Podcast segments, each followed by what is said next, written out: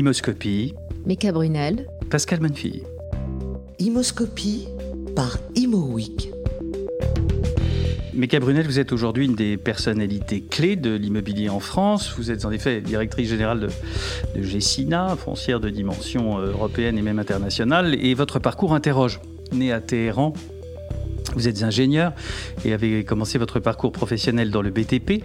C'est dire si on a envie de connaître ce cheminement et d'en connaître euh, les points forts. Alors commençons par le commencement. Moi j'aime bien la chronologie euh, toute bête. Téhéran. Téhéran, euh, une ville de montagne. De montagne, de haute montagne. La, le point bas de Téhéran est à 1200 mètres et la ville est à flanc de montagne jusqu'à plus de 2000 mètres. Euh, le, point culminant de l'Iran qui est à côté de Téhéran est à 5600 mètres, donc plus haut que le Mont Blanc. Ce sont les contreforts de l'Himalaya. Euh, des, souvenirs d'enfance, euh, c'est ces montagnes enneigées l'hiver, très arides l'été. Et enfant, j'aimais bien regarder ces montagnes et, et, me demander. ils avaient vu passer beaucoup de monde. ils avaient vu passer Alexandre le Grand, ils avaient passé les Mongols, ils avaient passé les Arabes, enfin. Et je me posais toujours la question s'ils pouvaient parler, mais qu'est-ce qu'ils pouvaient nous raconter? Et On en rêve toujours d'entendre.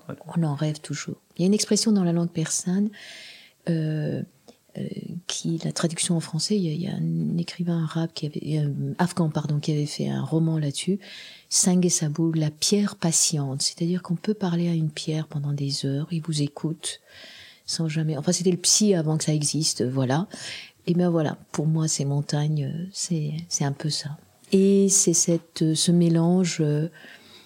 Euh, nous sommes des un peuple de montagne, donc euh, nous ne sommes pas des Méditerranéens. C'était pas la douceur de vivre. C'était euh, enfin pas le temps. le climat n'est pas si facile que ça. Donc à la fois ce côté oriental qu'on peut imaginer, plutôt asiatique. Nous, on se considère, les Iraniens se considèrent euh, comme des Asiatiques au sens vivant en Asie, Asie mineure, euh, euh, voilà. Euh, et se débrouillant avec euh, ces, ce, ce, climat déjà compliqué, qui aujourd'hui est encore plus compliqué puisque il y a plus de neige, peu de neige. Et donc, Téhéran, c'est le début. Vous vivez donc euh, dans une famille iranienne, vous faites vos études euh, en Iran? Au lycée français. Au lycée français, donc c'est déjà ce premier rapport avec la langue française. Vous êtes donc euh, francophone dès l'enfance?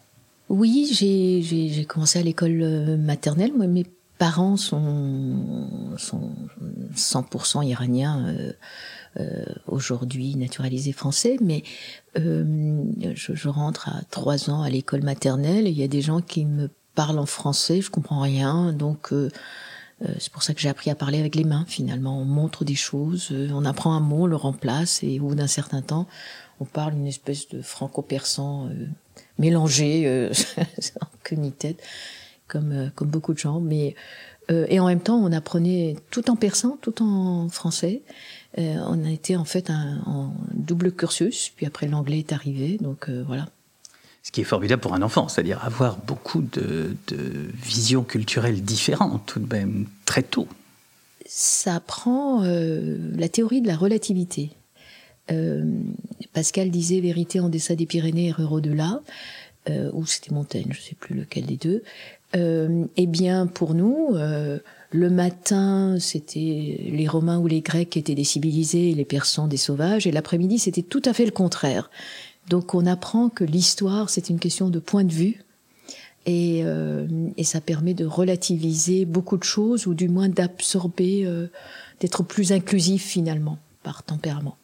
Et donc, comment une jeune fille euh, iranienne euh, née à Téhéran devient-elle une ingénieure française euh, diplômée de l'ESTP Comment ça se passe, ce, mouvement-là? D'abord, mon père était ingénieur de, civil et, et, il avait un doctorat au Pont des Chaussées à Paris, spécialisé dans le dans le béton armé qui était quelque chose de nouveau, et, et le béton précontraint qui était encore plus compliqué. Donc un rapport avec la France assez fort déjà. Un rapport avec la France, oui, oui. De toute façon, euh, dans, ma, dans la génération de mes parents, euh, les gens euh, civilisés apprenaient le français. Et, et, et, les gens peu civilisés étaient anglophone, euh, enfin anglophone, on était quand même civilisé, mais enfin quand même, euh, vu des persans, les Anglais c'est quand même un peu particulier, mais mais surtout encore pire les Américains quoi. Donc ça, il y a les débats en famille entre ceux qui avaient envoyé leurs enfants dans des écoles américaines et les écoles françaises, c'était absolument invraisemblable quand j'y pense maintenant, ça paraît tellement dérisoire. Euh, mais euh, pour moi, ce pays avait besoin qu'on construise. Il y avait des gens qui étaient mal logés. C'est un pays sismique aussi. Hein. On est, euh, il y a beaucoup de séismes. Euh, j'ai grandi avec l'idée qu'à un moment donné, la terre se dérobe et qu'il faut euh, vite, vite, vite descendre les escaliers, se mettre dans la rue d'une certaine manière à l'abri de, de jets sur la tête. et il fallait construire. et j'ai été fascinée. Il fallait construire, apporter l'eau, apporter des routes, construire des barrages, assainir. Et, et, moi, j'étais fascinée par les travaux publics et je voulais faire comme mon père. Et comme j'étais bonne en maths, ça me paraissait naturel.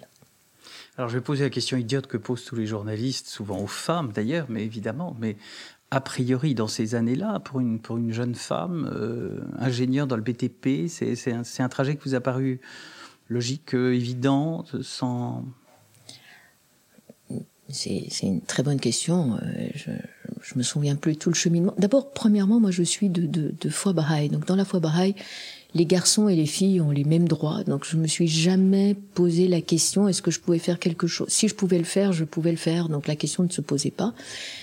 Pour mon père, euh, même s'il a, beaucoup encouragé, aimait bien les filles, euh, encouragé les filles, mon frère a été plus euh, qui est un grand juriste, qui est un grand juriste de la place très très reconnu.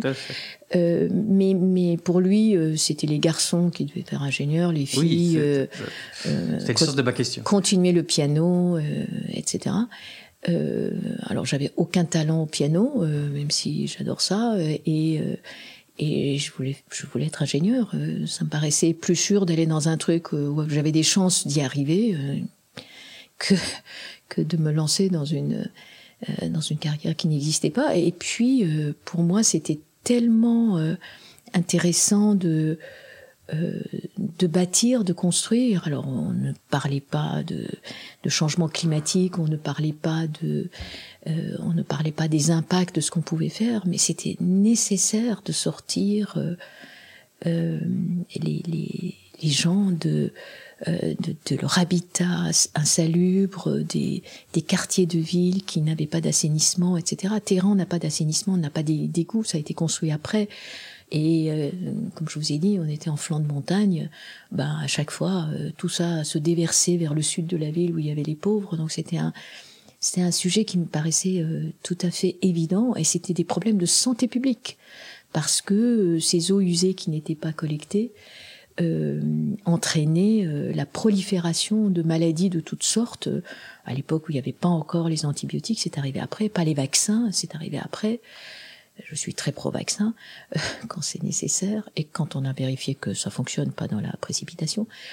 Et, je trouvais que ça, on pouvait contribuer euh, à cela. Donc, euh... Donc, ça a été comme une évidence. Et c'est le STP Paris parce que là aussi, Paris est une évidence pour la famille, pour vous Alors, euh, donc j'ai fait des classes prépa. Euh, en France euh, En sûr. France, bien sûr. Euh, je J'aurais préféré euh, faire ponts et chaussées, par exemple. J'ai pas réussi le concours, c'est comme, comme ça, c'est la vie. Et j'avais euh, l'école des travaux publics de l'État qui venait de déménager à Lyon et le STP à Paris. Euh, et j'ai préféré le STP. Différentes raisons, je préférais Paris. Paris. Euh, mais surtout, euh, il faut avoir en tête que le Shah d'Iran avait passé un accord avec Framatome et avait donné quelque chose comme, j'en sais rien, 2 milliards de francs d'investissement dans Framatome. En contrepartie, il y avait tout le travail sur le nucléaire. Donc, le nucléaire en Iran ne date pas du régime actuel.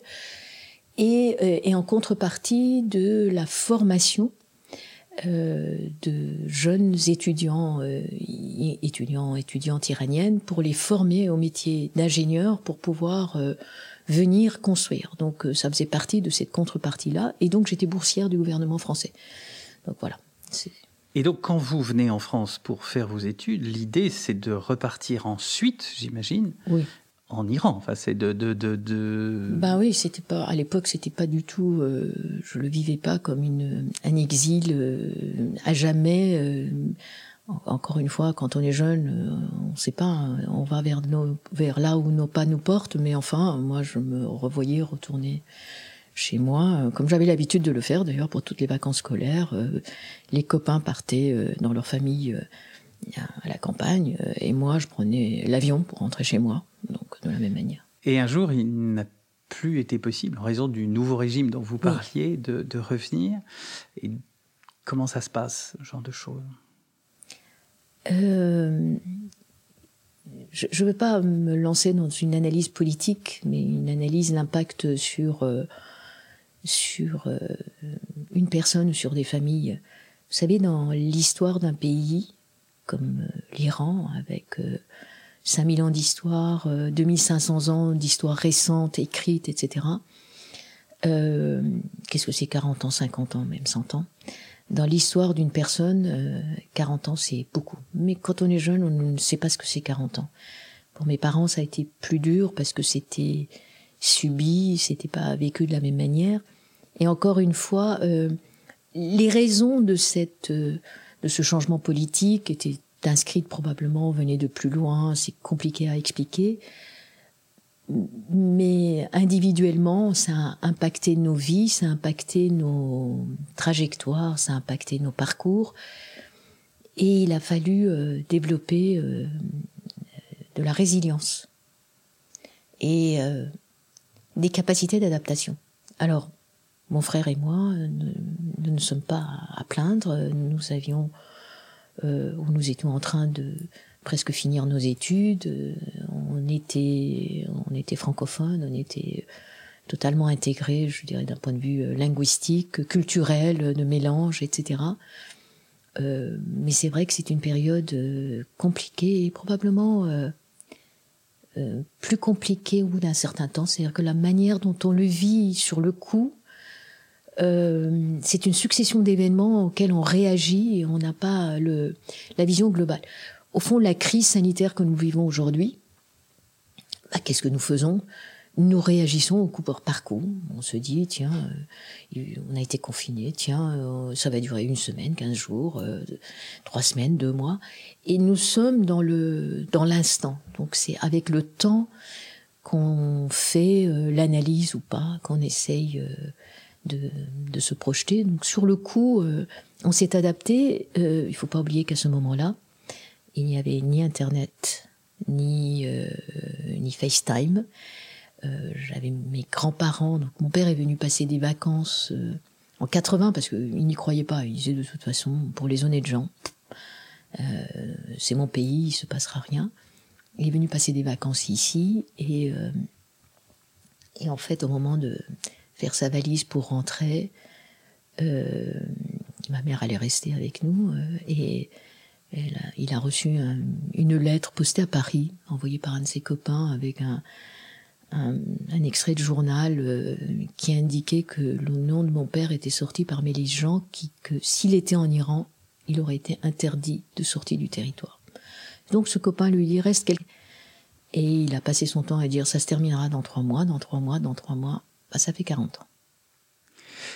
Et cet exil, parce que je crois qu'on peut dire ce mot, euh, je pense qu'il renforce aussi. Il peut, euh, il peut certainement euh, tuer certaines personnes, bien sûr. On a vu des cas de ce type-là, mais aussi il explique peut-être, je pense aussi, l'extraordinaire force de caractère que chacun vous reconnaît.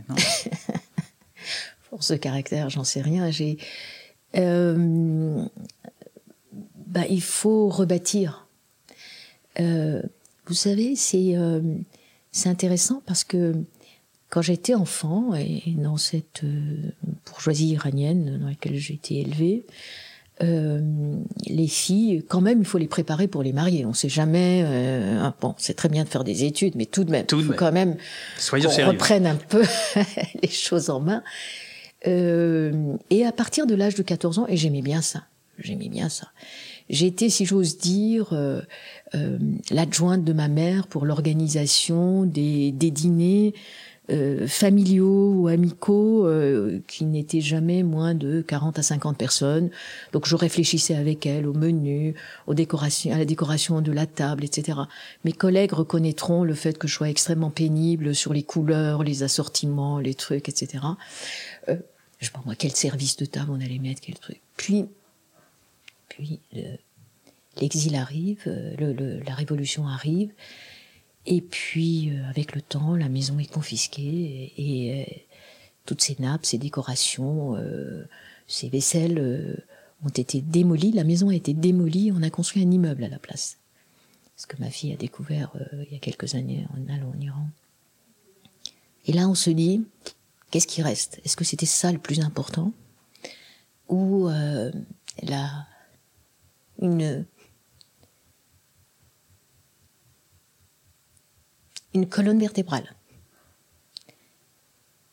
Et là encore, euh, mes amis, mes collègues vont me reconnaître, euh, je trouve que les vertébrés, c'est une bonne évolution de l'espèce, et c'est important d'avoir une colonne vertébrale pour pouvoir développer des muscles. Et quand la colonne vertébrale est attaquée, eh bien, les muscles ne fonctionnent pas. Et euh, et d'ailleurs euh, s'affaiblissent. Et donc c'était important d'être une colonne vertébrale et de dire euh, ça ne passera pas. Je je n'oublierai jamais. Euh, J'étais enceinte de ma première fille, mes grands-parents étaient encore là-bas. Ma grand-mère était un, pour mon frère et moi, a été une, véritable colonne vertébrale, pour ne pas dire autre chose et, et on pouvait pas l'appeler comme on voulait. Et en plus, euh, les lettres de la grand-mère à ses petits enfants étaient censurées. Donc il y avait des, il y avait quelqu'un qui avait la, euh, la gentillesse de lire ces lettres et barrer euh, des mots euh, en plein milieu. Euh, et on recevait des lettres raturées. Et on pouvait pas téléphoner facilement.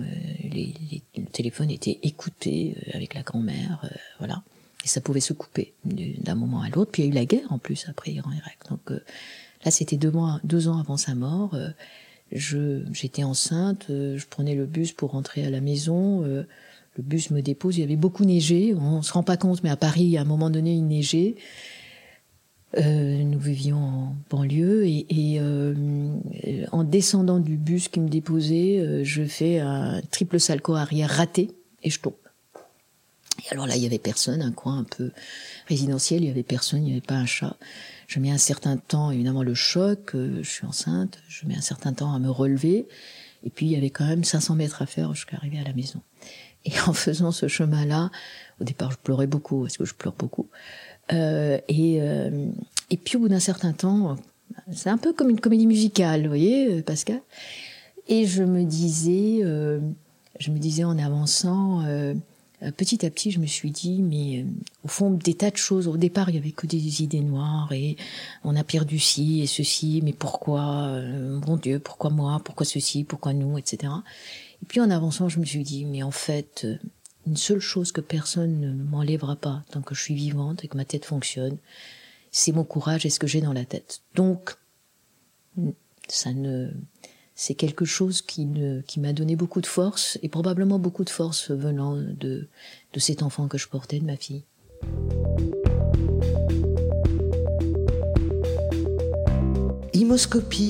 Par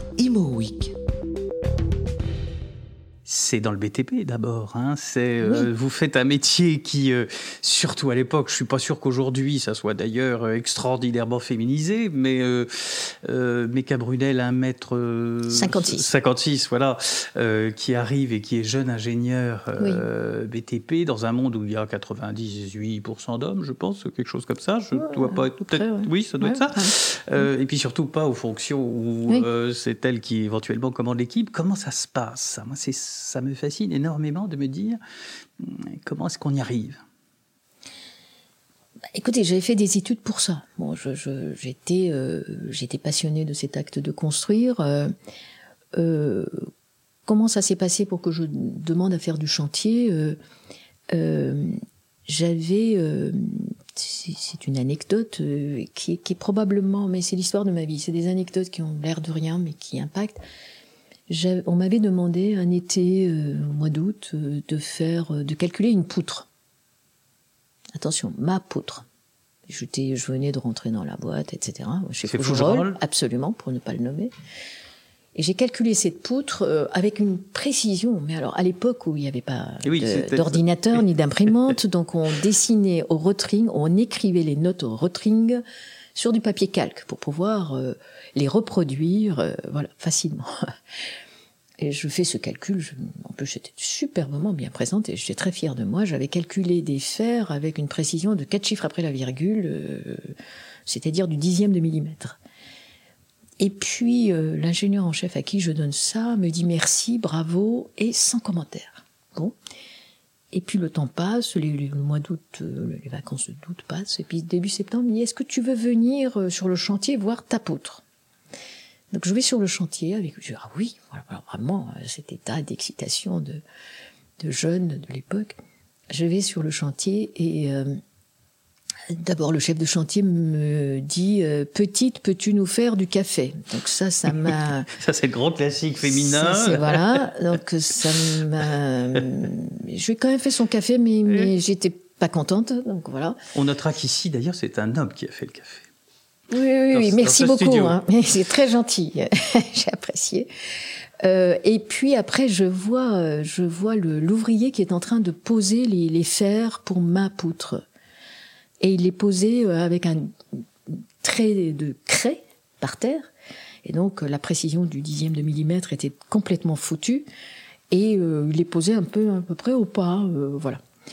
J'ai pris une claque, une sacrée leçon je me suis dit, il faut que je fasse du chantier, parce que le truc théorique ne marche pas si on ne connaît pas la pratique. Et euh, j'ai pas arrêté d'essayer de d'obtenir un rendez-vous à une époque où la, crise était là. Hein, euh, on était en 83.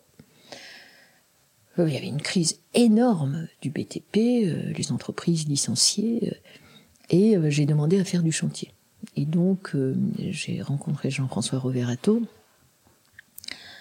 euh, que je ne connaissais pas, euh, qui prenait pas totalement la présidence de Fougerolles, mais une grande partie de la direction de la production en tout cas, et qui m'a dit, d'abord je suis arrivée avant lui, donc je pense qu'il pensait que je ne ferais pas, voilà, il me, conduirait tranquillement, mais comme j'étais en avance et que le rendez-vous était à 6h30 du matin, il s'est dit, c'est là, voilà.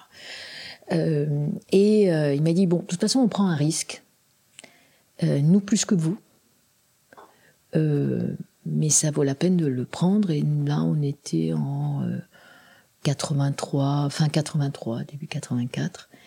Et, et, je vais vous envoyer vers les équipes pour aller faire du chantier, là où on en a besoin. ils ont mis du temps à me recevoir, donc il a fallu que je fasse des relances. Et, et, finalement, euh, je, me souviens Monsieur Pifot qui a dirigé une partie de ce business-là, notamment dans tout ce qui était restructuration lourde. Je sais pas pourquoi on m'a envoyé vers ça. Euh, et qui m'a dit, euh, vous savez, euh, vous voulez faire du chantier, c'est très bien. Il faut que vous compreniez qu'il faut que vous assumiez l'actif comme le passif, surtout le passif. Donc voilà, c'était euh, mais euh, alors j'ai, été, je suis rentrée. N'importe quel garçon a été conducteur de travaux très vite. Moi, j'ai été aide conducteur de travaux, mais c'est pas grave. On disait pas conductrice hein, à l'époque. Il n'y avait pas de féminisation. Et puis très vite, on m'a donné un chantier qui était un peu difficile et où il y avait vu passer beaucoup de conducteurs de travaux à m'en occuper seul. Euh, et effectivement, il y avait beaucoup de passifs. C'était l'extension du musée Carnavalet. L'État n'avait pas d'argent. À chaque fois que le au Parlement, on votait un budget, c'était pour payer les situations précédentes euh, du chantier d'avant. Euh, mais bon, euh, je me suis formée à ça. Euh, effectivement, mettre 56, ça aide pas. Je me suis, euh, une fois que j'ai, une fois que c'était fait, je me suis dit, oups, Ils sont quand même tous plus baraqués que moi. Comment je vais faire? Euh, Et c'est pas parce que je sais faire des calculs de structure que je sais faire. Et le chantier ne pardonne pas. Euh, donc c'est là que la, diversité euh, compte. J'ai invité à déjeuner le chef de chantier, euh, j'avais 26, 27 ans, qui avait une fille de mon âge, et je lui ai dit, entre vous et moi, chef, c'est vous qui savez faire. Et moi, je vais faire les comptes rendus, les comptes, tout ce qu'il faut faire toutes les relations un peu commerciales. Il était italien. Mais vous allez m'apprendre, s'il vous plaît, le métier sur le terrain. Et donc, je me suis mise sous la protection du chef, et à partir de ce moment-là, personne ne pouvait m'attaquer. Alors, cela dit, l'ingénieur en chef des bâtiments de France euh, a écrit euh, à Jean-François Roverato, à Fougerolles, pour leur dire, enfin, quand même, ce chantier est si peu intéressant qu'on nous envoie une femme. Et il a répondu, et je lui serai toute ma vie reconnaissante, puisque j'étais rien dans, dans, le dispositif. Il a répondu ce chantier est représenté par euh, Mika Brunel. Si c'est pas elle, c'est personne. Et il m'a imposé. Pour la petite histoire, quand vous parlez de ma très grande taille, euh, les, tous ces messieurs étaient dix fois plus grands que moi. Peut-être pas dix fois, mais un peu plus. Assez grands, voilà. Et, et, donc je montais sur des tas de sable pour leur parler directement, ah les yeux dans les yeux. Et puis j'ai imposé une chose, c'est-à-dire la première fois je suis restée jusqu'à 20 heures, je m'étais organisée pour que les enfants soient gardés. Puis je leur ai imposé un ordre du jour et la fin des réunions de chantier à 18 heures. Alors on m'a dit, enfin madame, si vous ne saviez pas rester sur le chantier, euh, fallait pas prendre ce métier. J'ai dit non, vous avez tout aussi intérêt à rentrer chez vous, à regarder les devis, à préparer les comptes rendus et, euh, et, vous, et vous occuper de vos familles. Euh, donc 18 heures, ordre du jour préalable, qu'on n'envoyait pas par mail mais par courrier. Et puis voilà, et, et en même temps, j'apportais des gâteaux pour les réunions de chantier qui étaient l'après-midi. Donc euh, voilà. C'est toujours utile le petit gâteau. et donc 10 ans d'expérience BTP, mais vous auriez pu donc continuer dans ce secteur. Qu'est-ce qui fait que vous allez basculer, je ne manquerai peut-être pas le bon mot, mais que vous allez choisir la filière immobilière, au fond, qui est une autre filière. Hein. Souvent, on sont quand même deux mondes de... différents. Oui, euh, oui, c'est vrai. Et surtout à cette époque-là, c'était très très différent. Euh, premièrement, au, bout de cinq ans, euh, quatre ans et demi de chantier, euh, j'étais enceinte de ma troisième fille. Euh, quand elle est née, je suis retournée voir Jean-François Reverato et je lui ai dit bon, là maintenant, il faut que je choisisse entre mes enfants et le chantier. Et, euh, finalement, j'ai décidé de choisir mes enfants. donc voilà, je pourrais plus continuer. Et il m'a dit, oh, je vais vous trouver un, boulot super, vous allez faire la sortie des écoles, euh, tranquille, etc. Je vais vous envoyer vers l'ingénierie. J'ai rarement fait la sortie des écoles, mais euh, j'ai énormément appris ce que c'était que la conception en, en, accompagnant les architectes. En revanche, j'ai absolument pas aimé ce métier où on est entre le marteau et l'enclume. C'est-à-dire que quand tout va bien, c'est franchement le maître d'ouvrage qui a été remarquable, l'architecte euh, créatif, euh, d'invention et l'entreprise exceptionnelle. Et quand ça va mal, c'est la faute du bureau d'études. Ça n'a pas changé. Hein. Euh, et euh, en, vérité, j'ai eu finalement de la chance dans ma vie, je sais pas comment, euh, j'ai jamais cherché du travail, j'ai jamais euh, voilà, été sur le marché. Je touche du bois. Euh, c'est pas donné à tout le monde quand on pense les parcours, c'est pas évident. Et euh, on est venu me chercher pour rentrer à la Saint-Vim. Un ami qui était et qui m'appréciait, un de mes copains de TP d'ailleurs, et pour parce qu'il trouvait que j'étais probablement, notamment avec l'expérience de l'ingénierie, plus capable de de comprendre la conception des immeubles et pas simplement d'un point de vue financier, mais d'un point de vue euh, qualité du bâti. Euh, plus j'avais un avantage, c'est que je parle anglais couramment. À l'embauche, j'ai eu 300 francs de plus par mois parce que je parlais anglais couramment. Ce qui à l'époque n'était pas si, si, courant que ça en France. Euh, en... Aujourd'hui, si on parle pas anglais, on a zéro. Donc on peut ne pas avoir de job. Donc euh, voilà c'était quand même un, un, avantage et j'avais la, donc du coup l'expérience de, de, la responsabilité d'opérations qui étaient un peu partout en Europe, en Allemagne, en Espagne, etc. Et donc ce monde de l'immobilier, il vous a quand même tout de suite séduit, j'ai l'impression. Vous avez aimé ce métier. Vous disiez ingénierie, ça me plaisait pas tellement, et bah, c'est le positionnement qui me plaisait pas. L'apprentissage de ce que la conception, c'est très bien, mais oui. ensuite, voilà. Mais sur l'immobilier lui-même, ce monde de l'immobilier, ça... Alors, euh, c'était la promotion. Qui aujourd'hui le vôtre. Absolument. C'était la promotion, donc ça date de 90, donc ça fait 30 ans. Euh, c'est la promotion et à l'époque, les promoteurs immobiliers engageaient du capital. Euh, j'étais à la Saint-Vime, qui était la seule société euh, immobilière de l'époque, la, seule société de promotion qui était cotée. Et là, on rentre dans une nouvelle phase de, de crise, n'est-ce pas, mondiale, de crise financière des années 90. Euh, dans le bas, c'était en 97, euh, avec euh, des, opérations un peu partout en Europe. Ce qui, était intéressant, c'est que, en fait, si j'ose dire, je suis allée de plus en plus vers l'amont.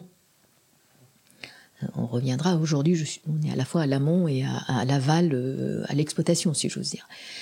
Mais le fait d'être à l'origine, de se poser la question, de regarder l'intérêt financier de ce qu'on est en train de faire, pourquoi on le fait, de quelle manière, et, surtout, euh, j'ai jamais oublié qu'il fallait assumer le passif.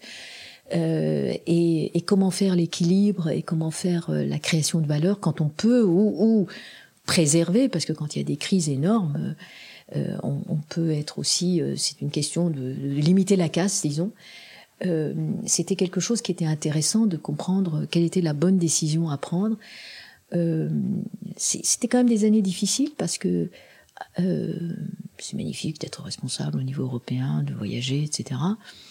Euh, c'était aussi compliqué. Nous n'avions pas l'euro. Donc à chaque fois qu'on passait une frontière, il y avait eu soit une réévaluation, soit une dévaluation. Et donc tenir des bilans de promotion qui étaient des... Et les taux d'intérêt étaient à 11-12%. Donc euh, c'était euh, c'était sportif. C'était sportif. Sportif, mais intéressant parce qu'on voit Très intéressant. oui, votre parcours dans l'immobilier n'a été que de, de, de, sommet en sommet, si j'ose ah, dire. Ah, si, si, allez, allez. Euh, première expérience, donc euh, euh Saint-Vib, on en a parlé. Simco, puis Gessina, euh, puisque c'était votre première expérience oui. Gessina avant l'actuelle. Puis ensuite Rossi, puis ensuite SITQ devenu Ivanoé Cambridge, avec toujours une montée en puissance aussi bien de vos fonctions que des entreprises quand même. Oui, euh, c'est toujours intéressant d'avoir la chance de participer à un parcours de euh, et avec des crises qui se sont succédées quand même.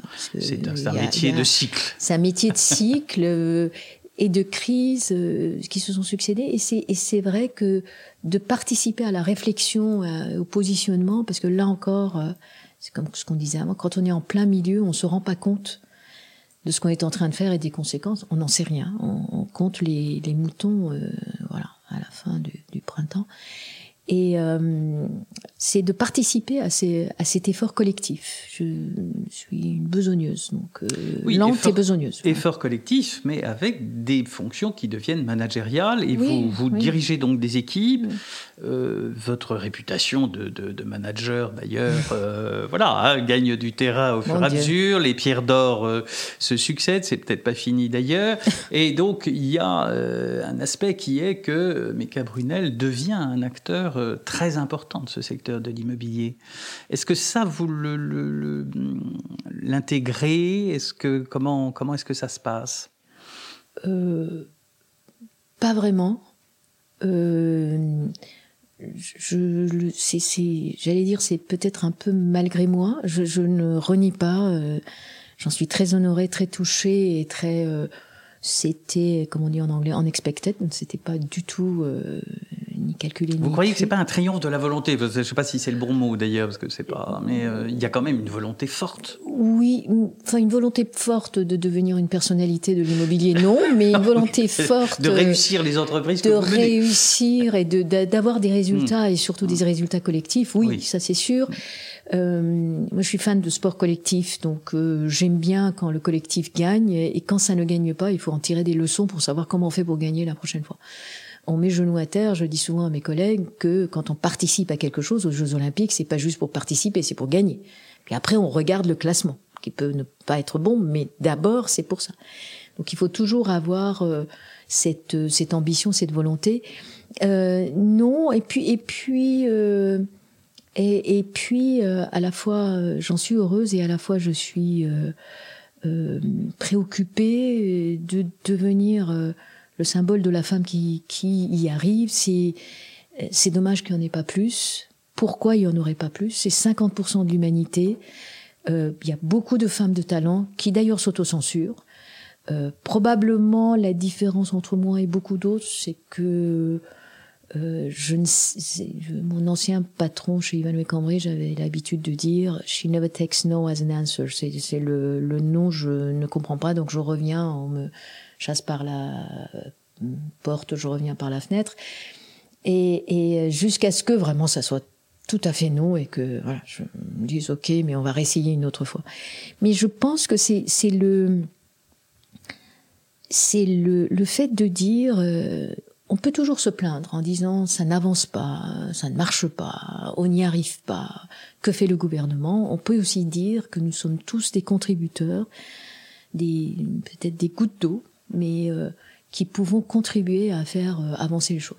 Et... Cette goutte d'eau, dans le monde de la, parité, vous êtes un exemple. Alors vous avez eu bien sûr aussi le trophée Ibo Parité, ça paraissait totalement évident, euh, bien sûr.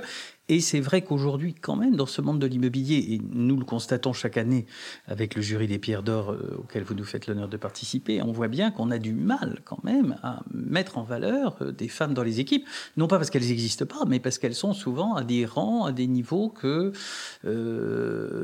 où elles sont moins connues que les hommes qui sont éventuellement dans la hiérarchie au-dessus d'elles. Enfin, c'est encore un sujet. C'est encore un sujet. On est en... moins chez Gessina, mais euh... oui, moins chez Gessina, mais c'est, vous voyez, on est euh, régulièrement, n'est-ce pas, euh, reconnu euh, en étant champion de la gouvernance, en mm. étant numéro un, et c'est un grand honneur pour nous.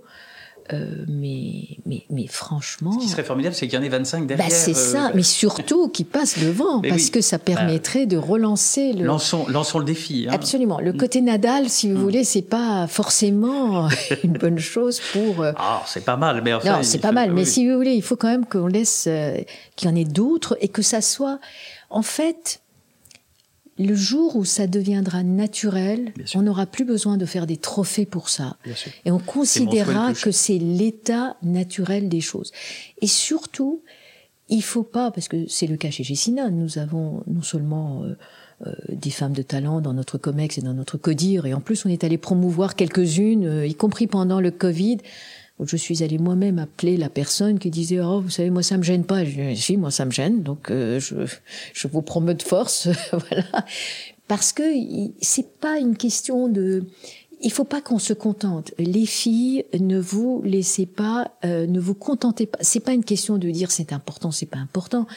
C'est une question de donner de, des appels d'air, du souffle aux générations futures et je, je, le dis pour tout le monde, euh, la grossesse n'est pas une maladie.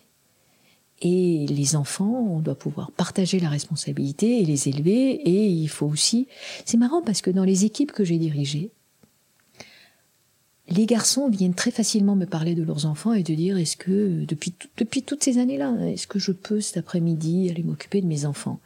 Ils ont du mal à en parler quand c'est des hommes qui les dirigent. Eh bien, il faut qu'on termine avec ça.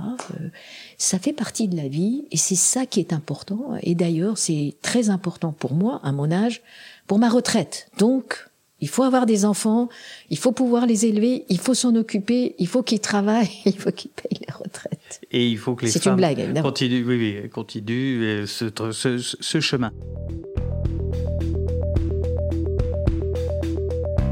Imoscopie par ImoWeek.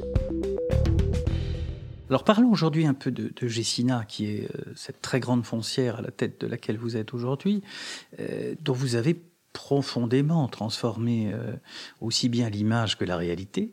Euh, ça fait trois ans que vous êtes à la tête. Bientôt quatre. Bientôt quatre. Euh, là aussi, il y avait un plan. Il y avait comme quel a été votre votre souhait, votre désir que vous êtes arrivé à la tête de cette grande foncière? D'abord, Gessina est une grande foncière depuis longtemps quand même. C'est pas. Vous l'avez pas créée. Ça date pas d'hier, donc ce n'est pas une start-up.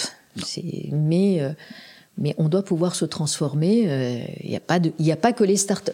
On ne doit pas considérer qu'on doit toujours partir euh, de la page blanche. Les entreprises traditionnelles doivent pouvoir. Euh, d'ailleurs, c'est une loi de la nature hein, de se transformer. toutes les crises amènent des transformations. Et la loi darwinienne de de la résilience des espèces, c'est pas plutôt les plus forts, c'est pas surtout les plus forts qui y arrivent, c'est surtout les plus résilientes, les plus adaptables, les plus flexibles.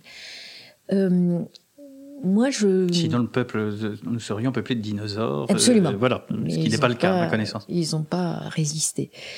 Euh, en, en, arrivant en tant que directrice générale, j'étais administratrice déjà depuis euh, trois ans. Puis vous connaissiez très bien la et maison. Et je connaissais bien la maison et euh, euh l'entreprise avait avait besoin. L'entreprise a, connu une période compliquée d'actionnariat, de la crise précédente, etc.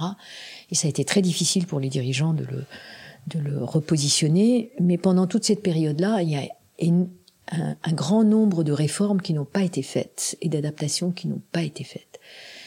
Euh, Gessina, pendant cette période-là, était plutôt une société, pas que simplement Gessina, d'autres étaient comme ça, qui étaient plutôt euh, euh, conduites par euh, euh le niveau des dividendes pour payer la charge de la dette des actionnaires de l'époque, majoritaire de l'époque, quand euh, Ivano et Cambridge et Blackstone sont arrivés, nous avons dans mes fonctions antérieures transformé ça en euh, rendement global pour dire euh, attendez peut-être que le rendement immédiat ne sera pas pérenne euh, à tout point de vue, y compris d'un point de vue environnemental, et qu'il vaut mieux restructurer des immeubles pour les relouer à des niveaux plus importants et en tout cas plus adaptés aux besoins des utilisateurs.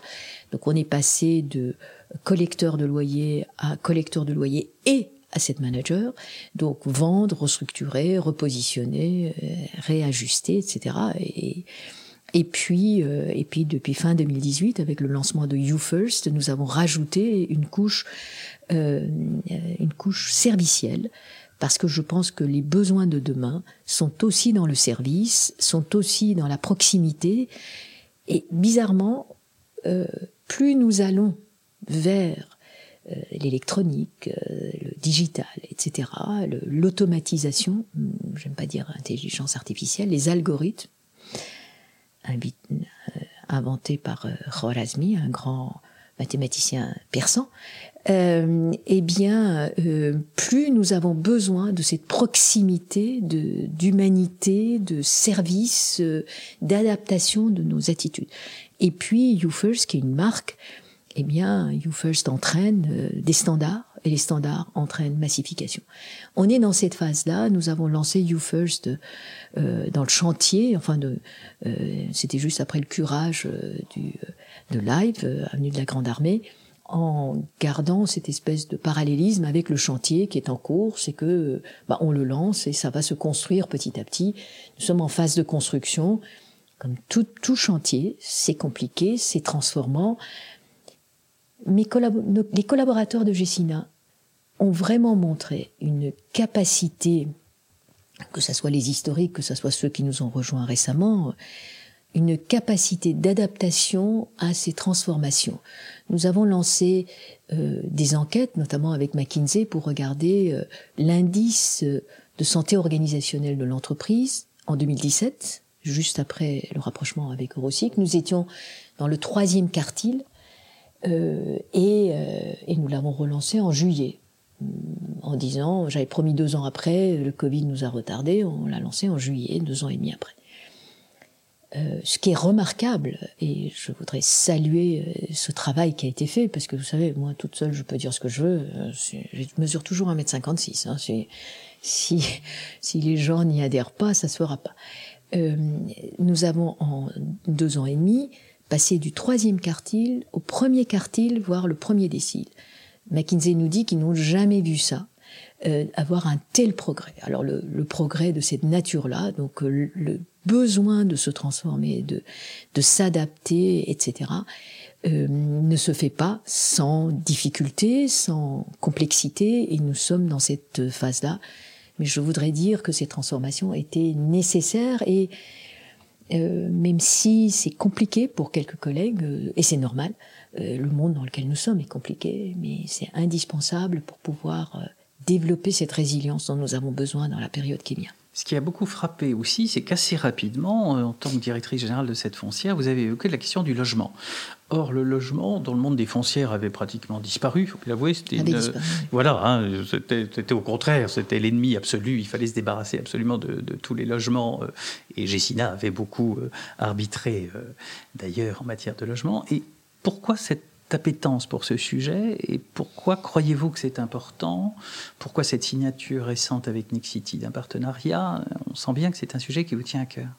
Alors très rapidement, pour, je, le dis depuis des années, euh, nous observons trois tendances fortes qui sont l'urbanisation autour des hubs de transport et de la mixité d'usage, des lieux de vie, euh, la deuxième tendance lourde, c'est la digitalisation qui, à la fois, va donner de la flexibilité de mode de fonctionnement. On le voit bien. Hein, alors là, on a eu la preuve.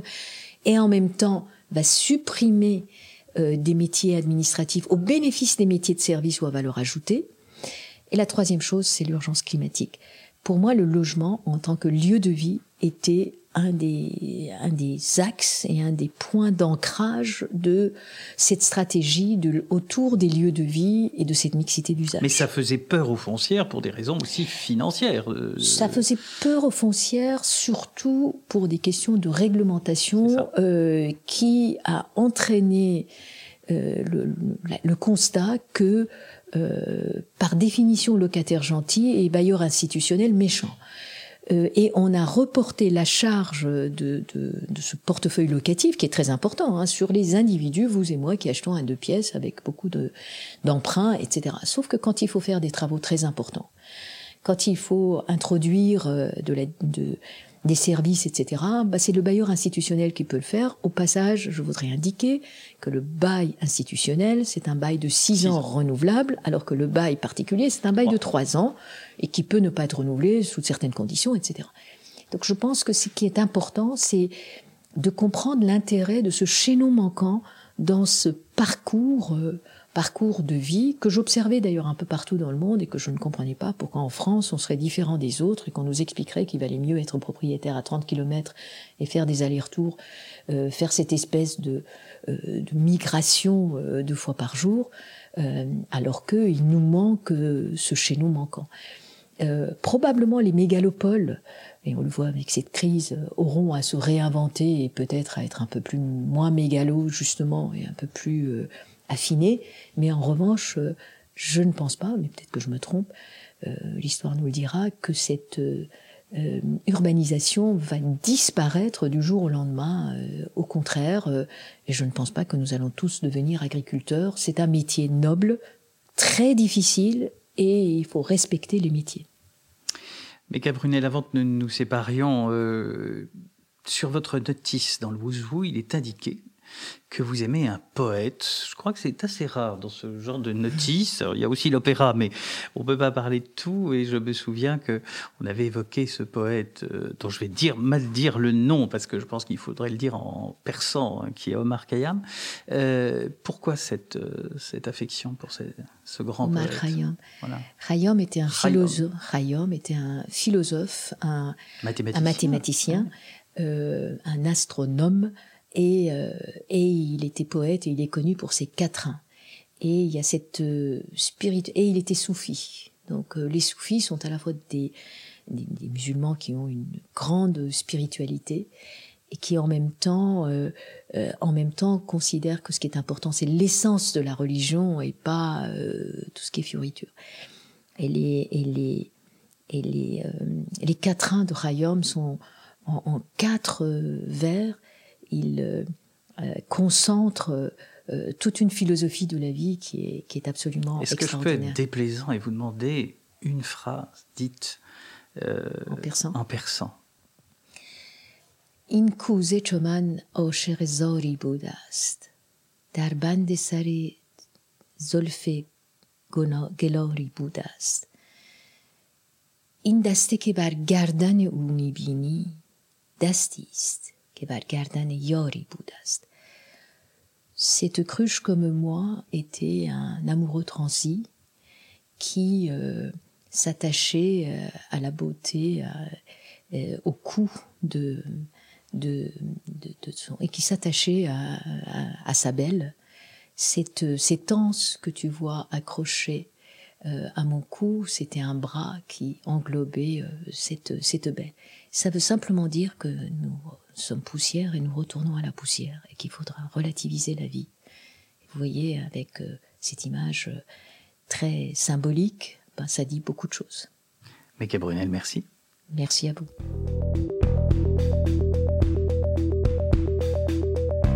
Imoscopie par Imo